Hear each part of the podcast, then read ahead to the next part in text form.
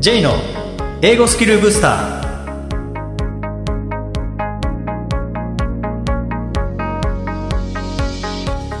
こんにちは J こと早川浩二ですこんにちは、アシスタントのみどりです。この番組は英語力を高めたい方に向けて、仕事や日常で英語を活用するためのコツ、英語学習のヒント、インタビューなどを通して、英語へのモチベーションとスキルを高めるための番組です。J さん、どうぞよろしくお願いいたします。よろしくお願いします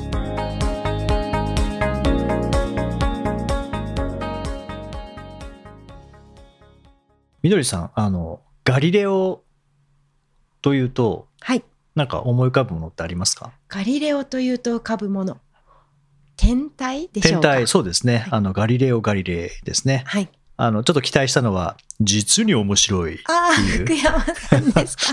全然似てなかったかもしれないですけど大好きなドラマでした。はい。はい、もうやってみてあれなんですけどそれ僕ガリレオ見たことなくてえ、そうでした。で福山さんがその実に面白いっていうコメントをするっていうのもはいなんかモノマネで知ったぐらいなのでああ、なるほど。そうそうだからあの本物見たことないんですけど あのまあそれはそれとしてガリレオ・ガリレ。っていうのはそれでも地球は回っているって言った、まあ、言葉で有名ですけども、イタリアの自然哲学者であり天文学者であり数学者でありそしてまあ物理学者であるというような人ですね。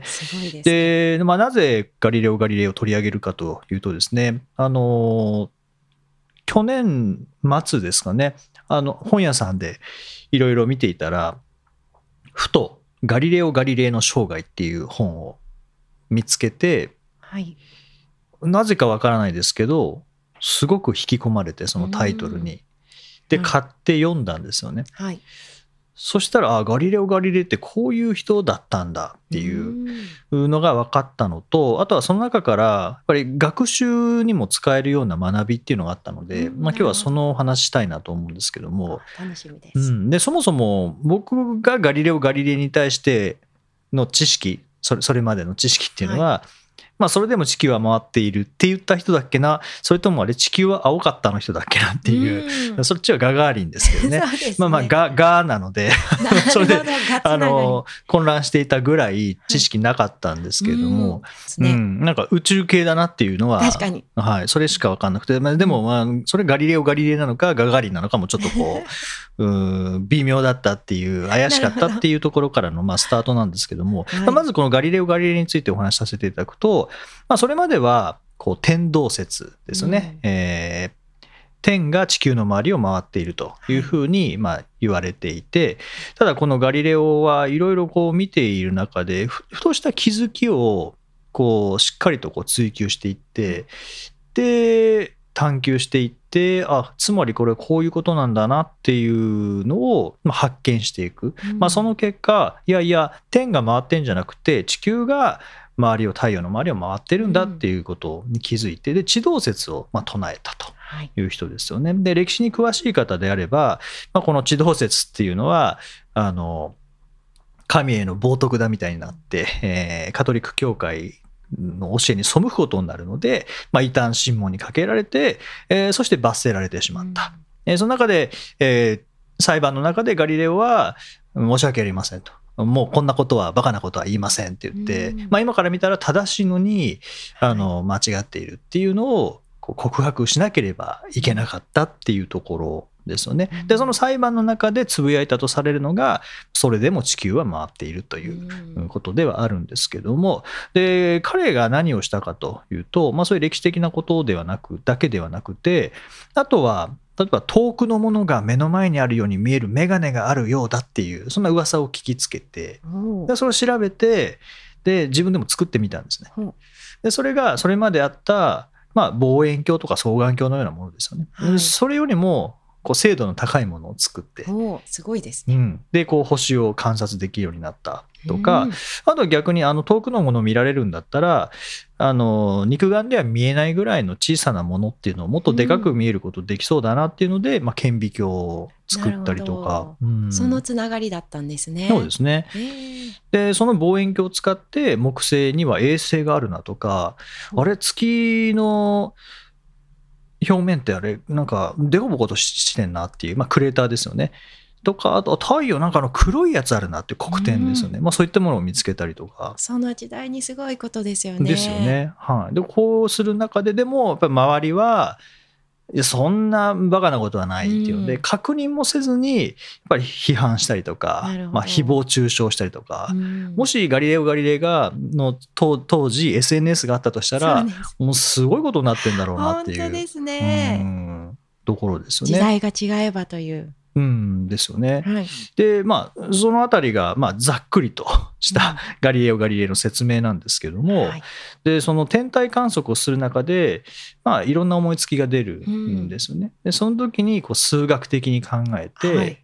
その計算式を当てはめて、うん。じゃあつまりこういうことなんだっていうので、うん。なんかいろいろこう組み合わせの中で発見をしていってで発見しただけじゃなくてなんかその先があるんですね。で僕がガリレオ・ガリレイから学んだことはい。をちょっと3つお。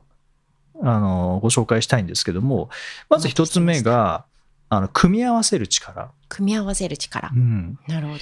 あどういう？のどういうことかというと、はい。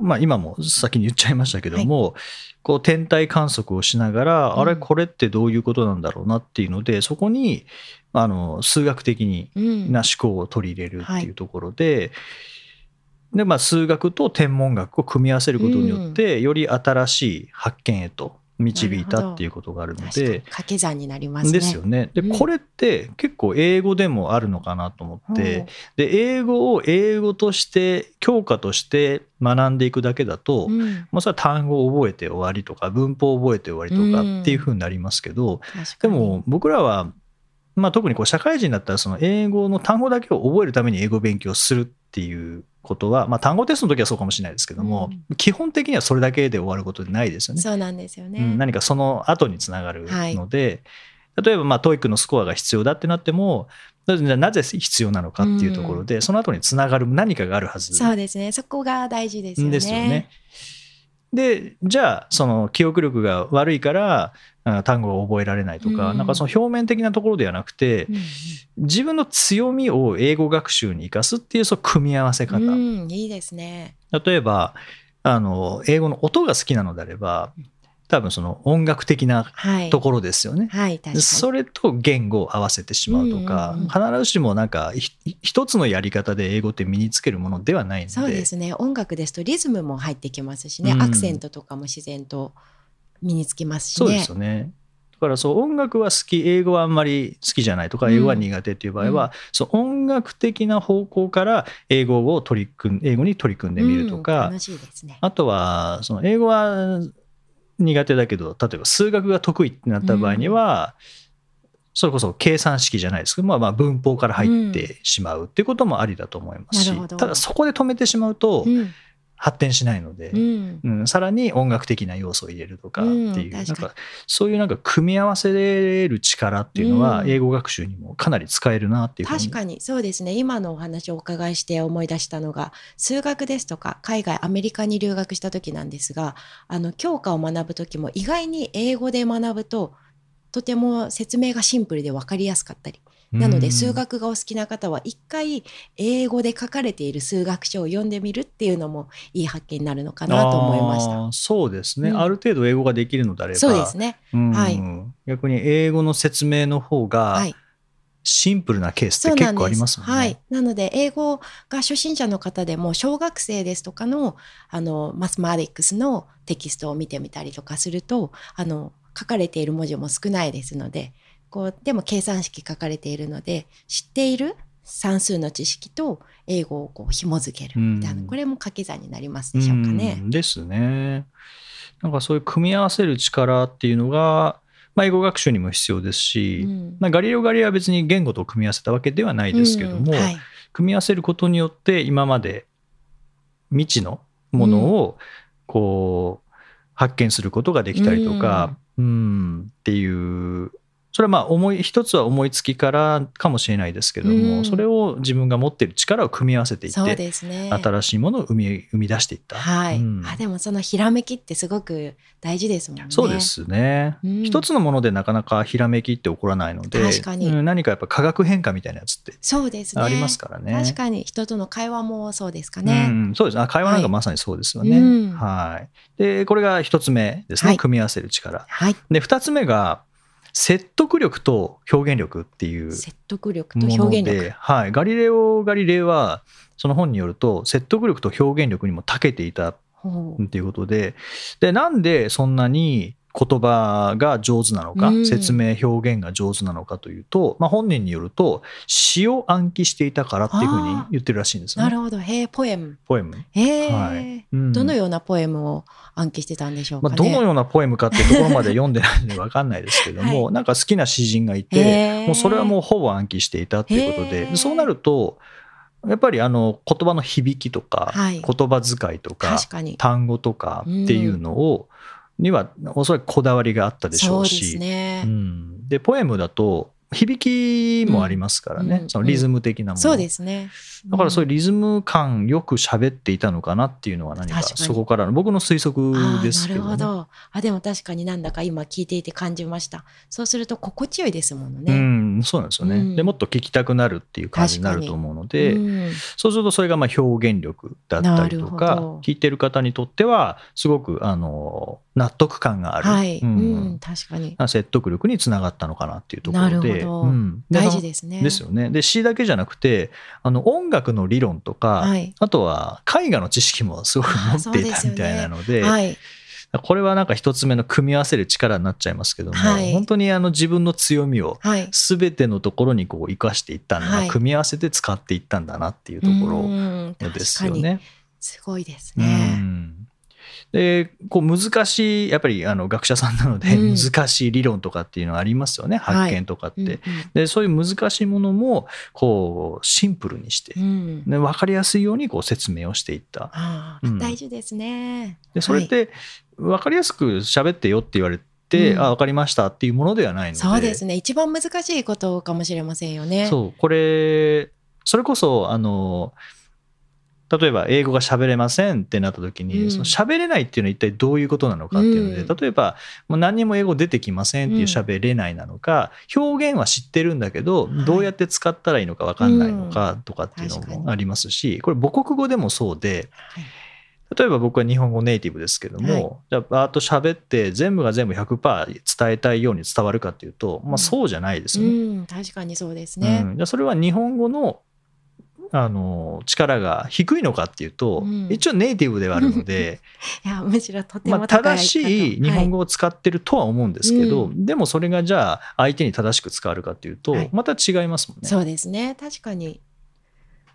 まあ、それってこう単語を覚えればいいとかそういうことではなくてそうですうね。ん、何か、まあ、ガリレオ・ガリレイの場合はその詩だったりとか、うん。うん。あとはなんかリズム的なものなのかもしれないですけど音楽の理論とか、はい。あとは抽象的なその絵画を見て説明するとかっていう、うんなん。か普段からそういうのをやっていたことによって分かりやすい説明ができるようになったのかなっていう、ああ、これはなんだかいろいろな学びをいただけますね。そうそうなんですよね、うん。はい、その2つ目が説得力と表現力っていうところで、はい。これは英語に関して言うと頑張って生み出すっていうのも大事なんですけども、でもやっぱ分かりやすい説明とかを読んだり聞いたりしてそ,、れを参考にして見本にして実際に自分でもやってみるっていうふうにすると、まあ、英語力はそんな変わらなくても表現力が高まったりとか。そうですね。うん、あとあこれすごく分かりやすい説明だったなっていうなんかその構造を使って自分が説明したいものうん。に当てはめていくとおそらく伝わりやすくなるのでそうですね。で、うんその一回の伝わったという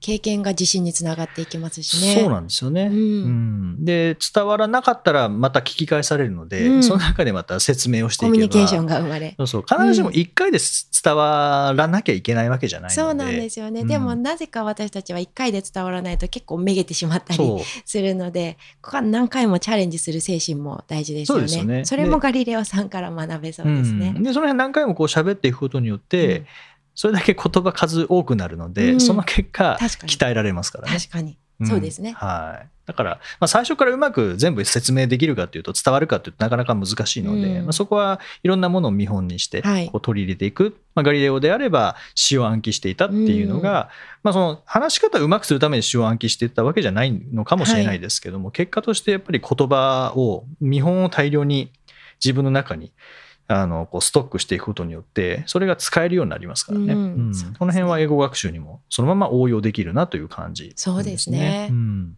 で今のが2つ目ですね。はい。そして、えー最後3つ目なんですけども、これガリレオの特徴というか、多分その当時の,、あの物理学者の中でのおそらくやっていたことなんじゃないかなと思うんですけども、あの理論を見つけたものを実益に活用していくっていうところで。実益に、活用していく。例えば、はい。あのガリレオがある教会の中でこうぼっと天井見てたら、はい。天井からぶら下がってるランプがあって、うん。でそのランプがあのふらふらこう揺れてるんですね、でその揺れてるのを見て、まあ、僕だったら揺れてんなみたいなぐらいしか思わないですけども、でガリレオは、えーあれこれランプ大きく揺れても小さく揺れても、これ往復にかかる時間って同じだなっていうすごいそういうことに大感覚をお持ちですね。そこに気づいて、はい。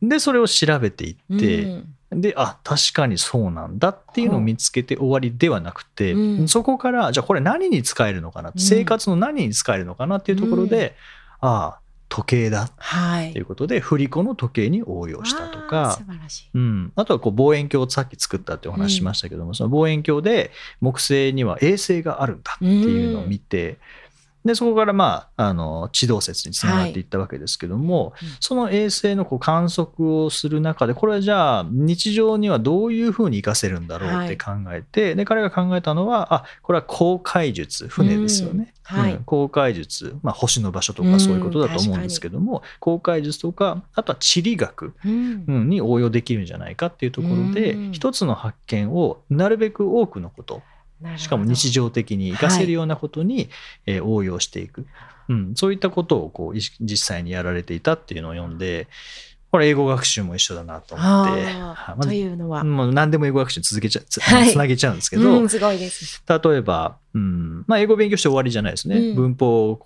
現在進行形ってこういうものなんだとか、現在完了形でこういう時使うんだ、うん。で終わらさせずにじゃあ実際に使えるようにならないとやっぱり言葉って、そうですね。うん、意味がないっていうふうにもあの言われますし、うん。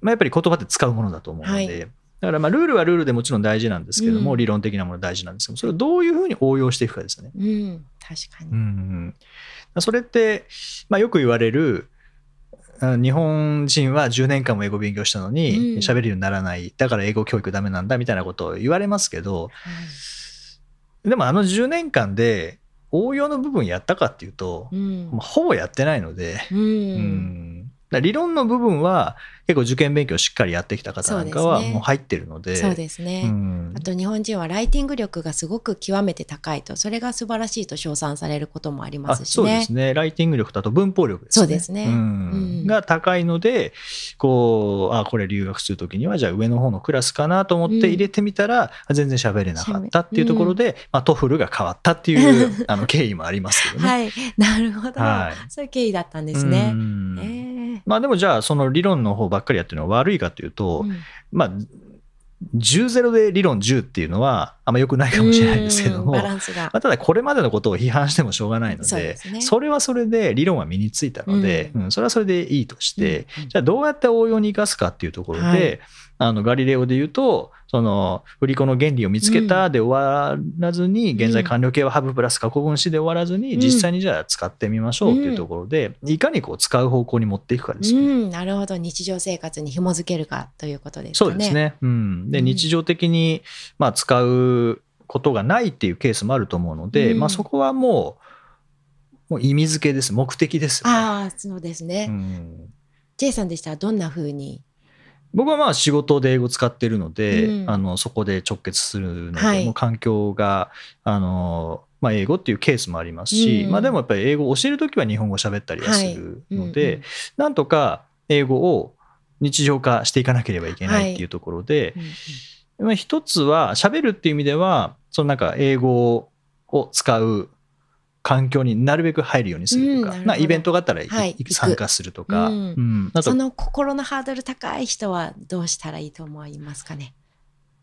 うん、そのハードルがどういうものなのかにもよりますけども、英語を話すところに顔を出すというのはとてもハードルが高い。あ。そうですね。例えば知らない人のところに行くっていうのはハードル高いと思うので、うん。知ってる人の中はでい。英語を話すとか、うんこれ全然日本人同士でいいと思うんですよね。ああそうですね。うん。はい。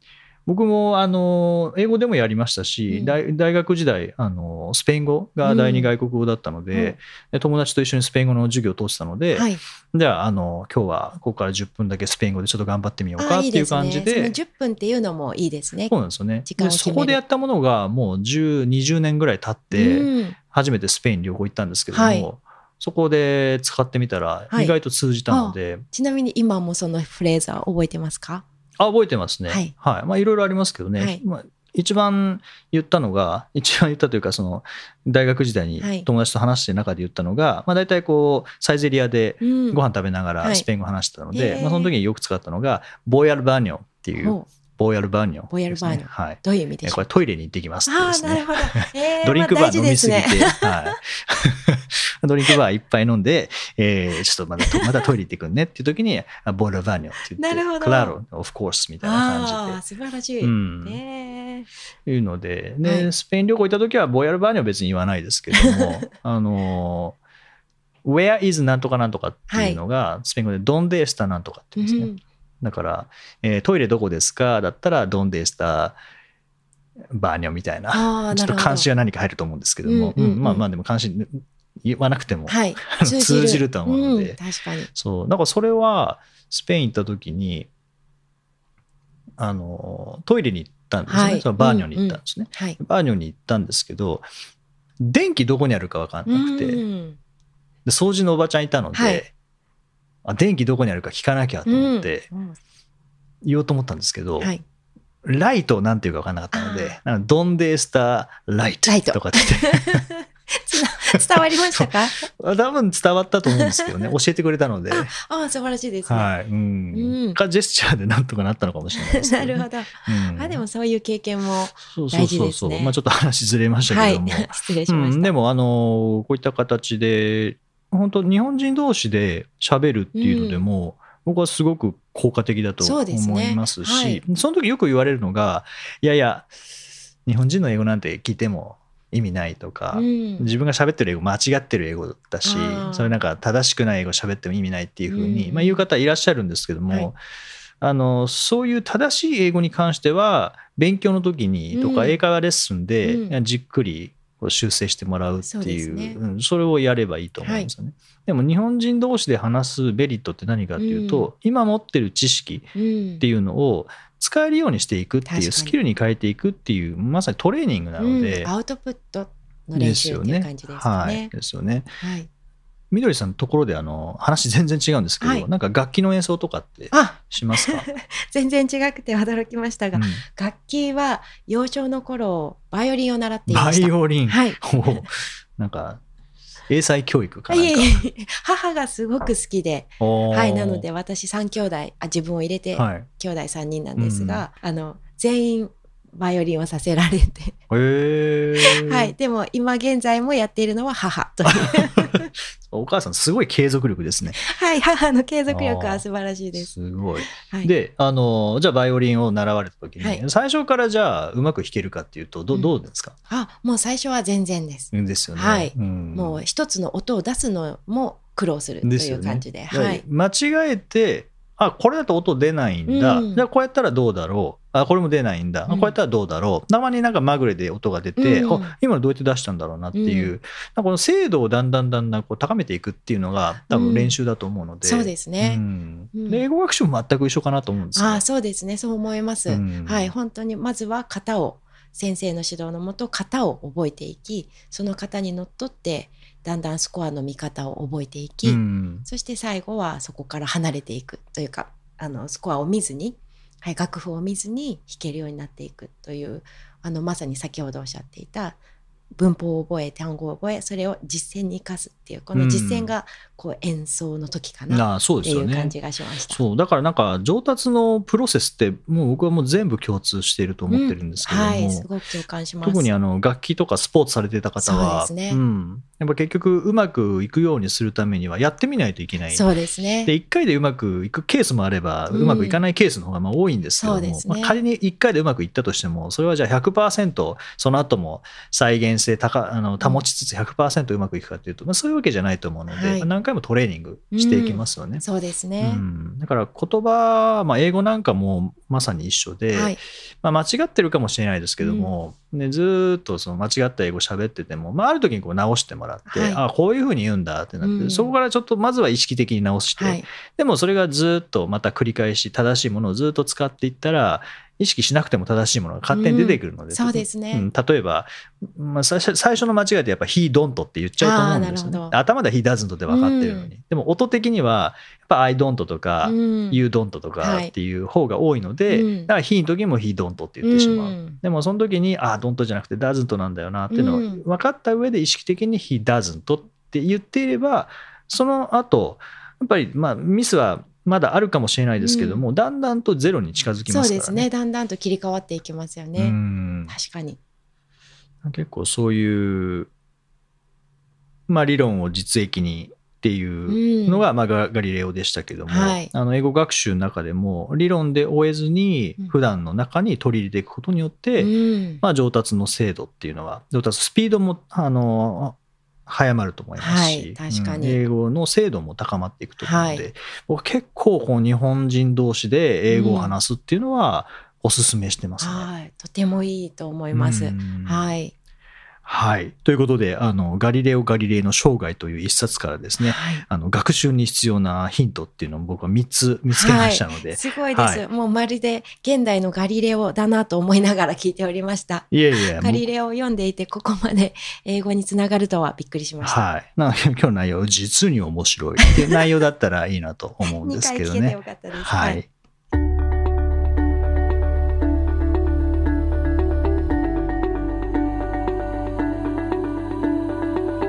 Useful expressions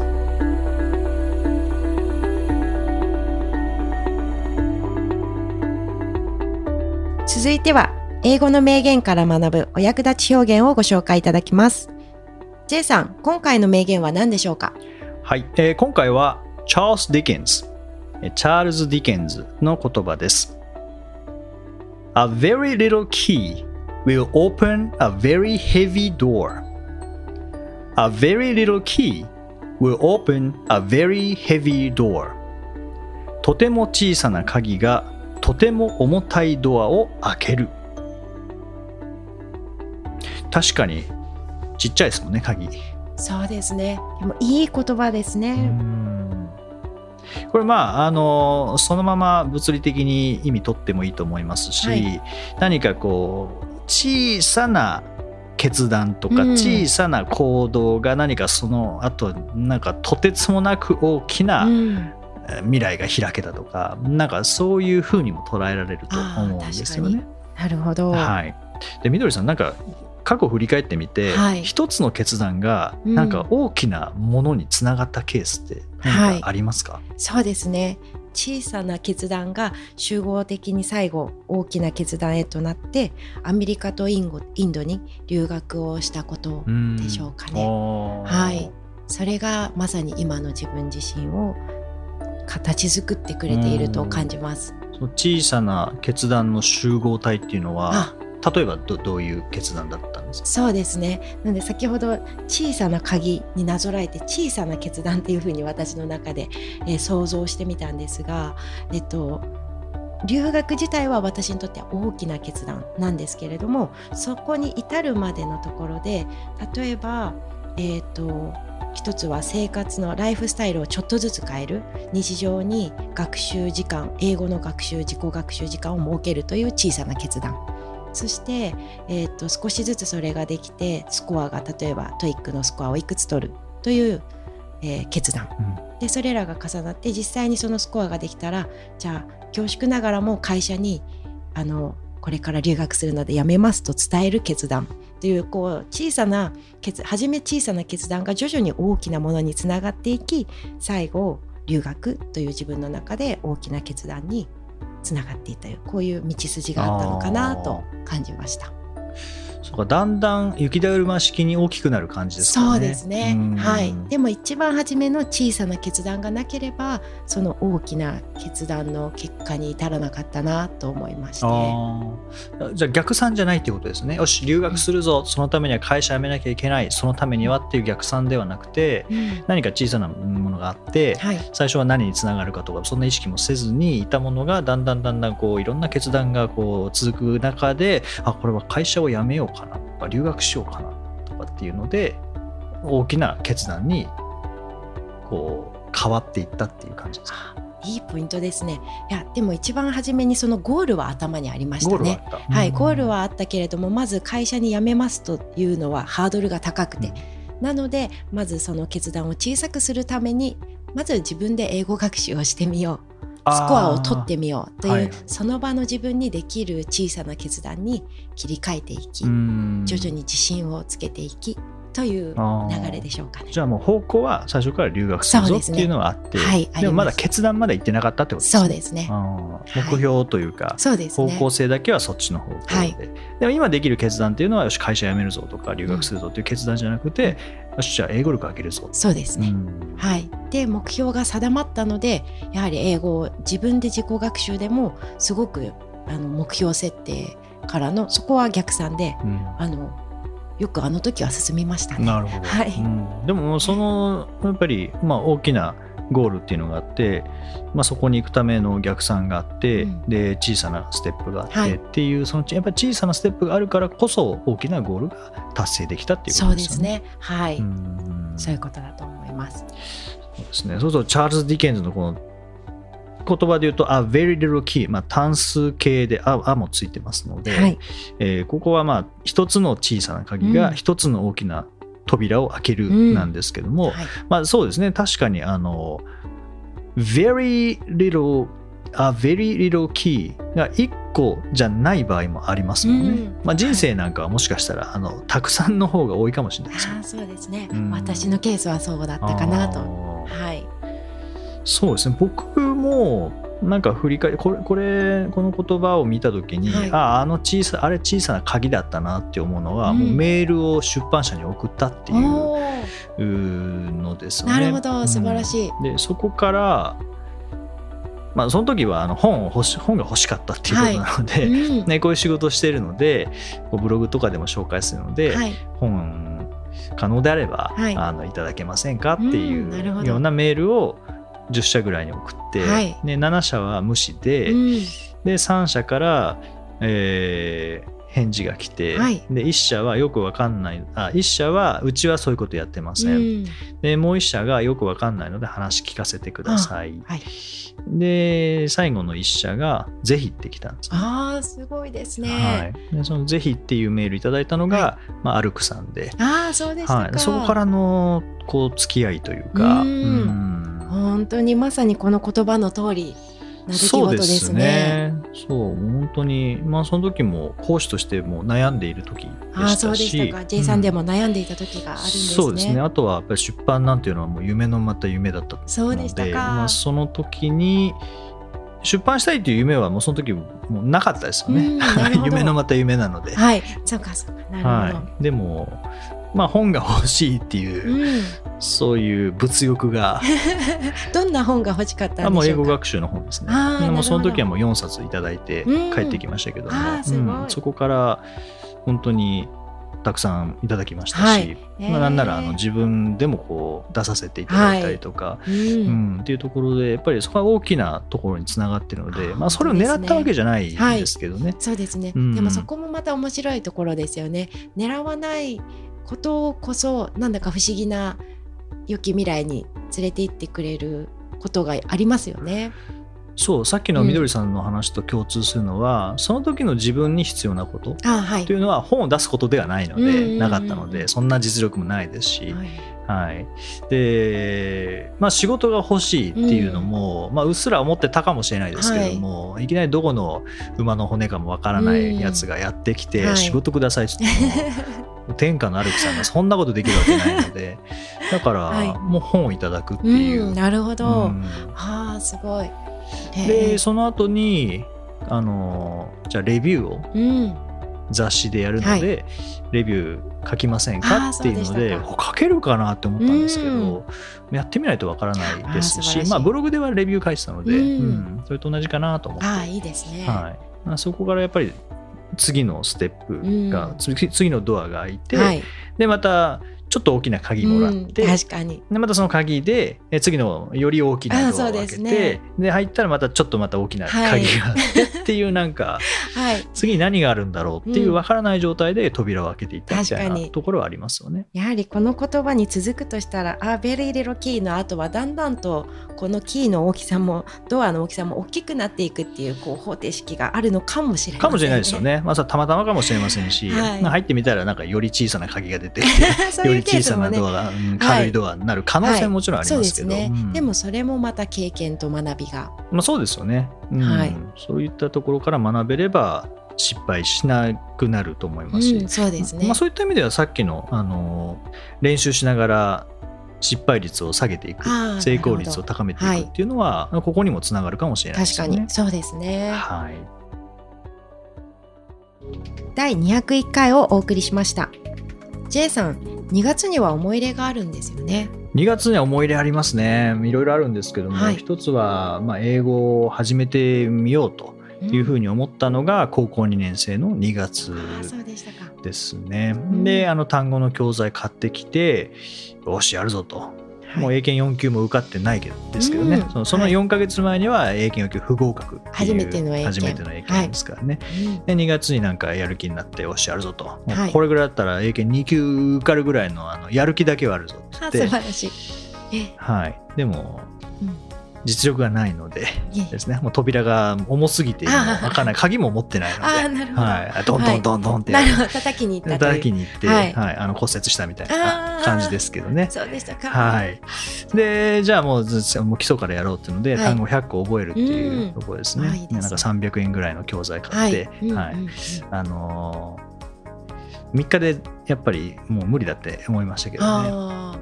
そこから今の J さんがられそうるんでね。ですすねっ。ていうあの英語学習のスタートでもあり、うんえーあとはやっぱり TOEIC 講師として、あのー講師養成講座みたいなはい。ものに出させていただいて、まあ、そこもあの鍵でしたうね。んそこから、まあ、インタビューにも出ていただいた、えー、ヒロ前田さんとか、はあとロバート・ヒルキさはい。んですよね、えーの講座で、うん。はい、そこであ TOEIC ってこうやって教えるんだ。はい。で僕それまで3回しか TOEIC 受けたことなかったんですけども意外となんかこう問題作るの楽しかった。のであこれなんかこういうの仕事にしていきたいなって思ったのもその時、うんいいですねそうでしたか。はい、そこからはやっぱりこう扉が開いていったかなっていう、うん。うん。そのきっかけはやっぱり2月でしたねあ。なるほど、その講座も2月だね。その講座も2月ですね。へーはい。